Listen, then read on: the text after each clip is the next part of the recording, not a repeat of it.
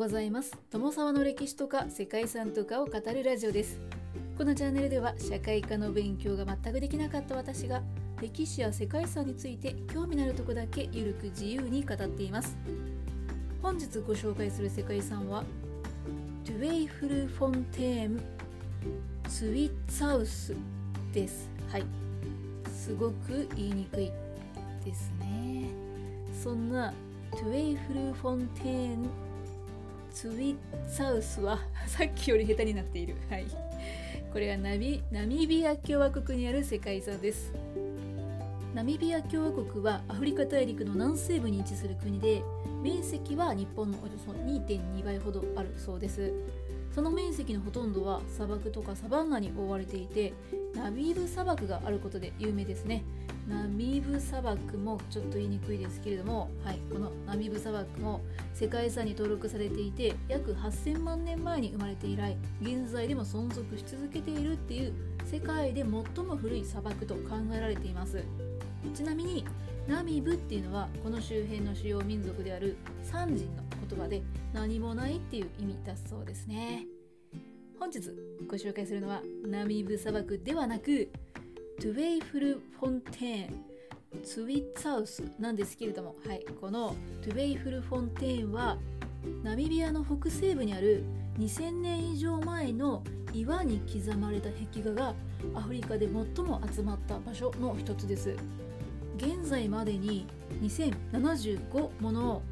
岩刻画が発見されているそうでこれは岩に削る画ですね。が発見されているそうでいずれも保存状態はいいそうです。モチーフには動物や人間動物の足跡などの他にも5本指のライオンなど珍しいものもあるそうです。近くにある6つの洞窟からは儀式で踊る人間が描かれた岩絵なども発見されています。そして周辺の2つの場所からは石の加工品とかペンダントビーズなどを含む遺物が発見されているそうですね。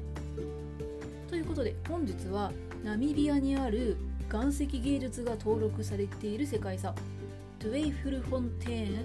ツイッツハウスについてご紹介したいと思いますこの番組はキャラクター辞典ワンタンは妖怪について知りたいカッコ仮パーソナリティ空飛ぶワンタンさんを応援しています世界遺産トゥエイフルフォンテーンツイッツハウスはサン族が残した岩石線画で有名な遺跡なんですね。紀元前1000年頃から約2000年にわたって描かれたっていう岩絵が残っています。トゥエイフルフォンテーンというのは不確かな泉という意味でこの場所にあったはずの泉がある日突然消えてしまったり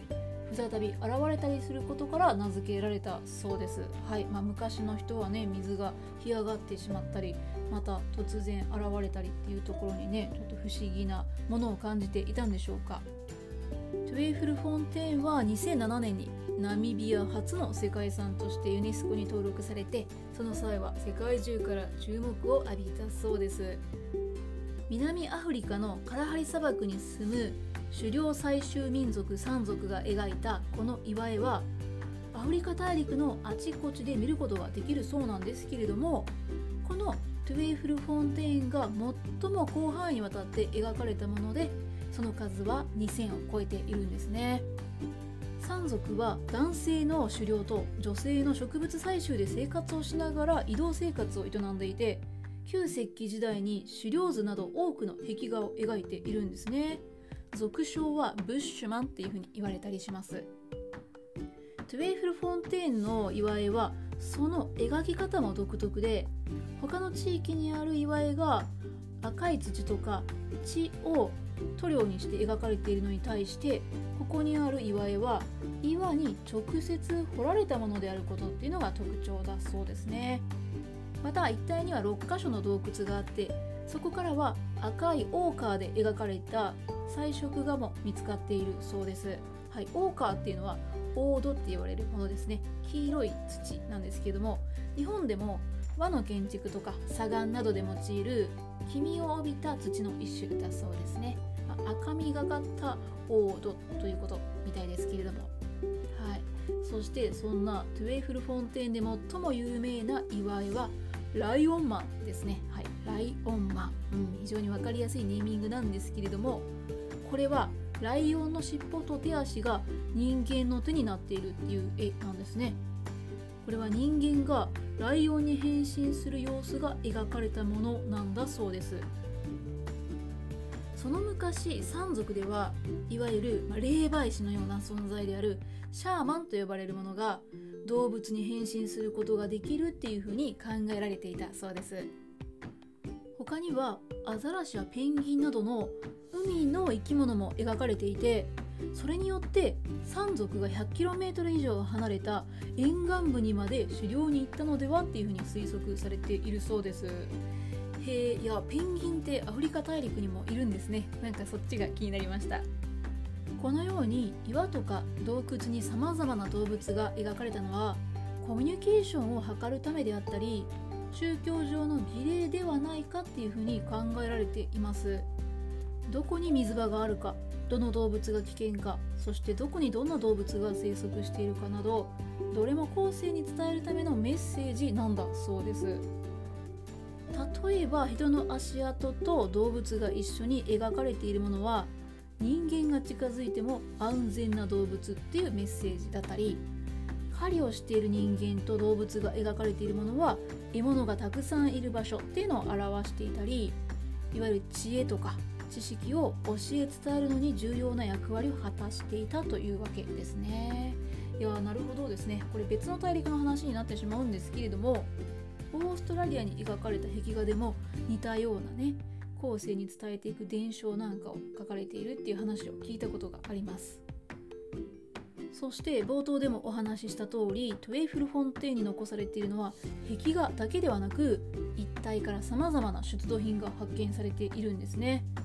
新石器時代の石の工芸品とかダチョウの卵で作ったビーズ。ヘンガンのペンダントは紀元前10世紀以前にこの場所を支配していた人々の主に信仰体系に関する貴重な記録というふうにされているんですね。その後の山族は遊牧民がこの場所に移ってきたことによって西暦1000年頃にはこの地を追いやられてしまったそうでそしてそれと同時に岩絵も途絶えてしまったんですね。それでも彼らが描いた絵というのは保存状態よく残っていて当時の人々の生活とか信仰について知る貴重な手がかりとなっているんですね。そしてそういった点が高く評価されて2007年にナミビア初の世界遺産に登録されています。ということで本日はナミビアにあるサン族が残した遺構が登録された世界遺産トゥエイフルフォンテーンツウィツァウスについて解説してきました。はいだいぶ名前も言い慣れて きましたね。ということではいここまでご清聴いただきましてありがとうございました。では皆様本日も素敵な一日をお過ごしくださいね。友沢でした。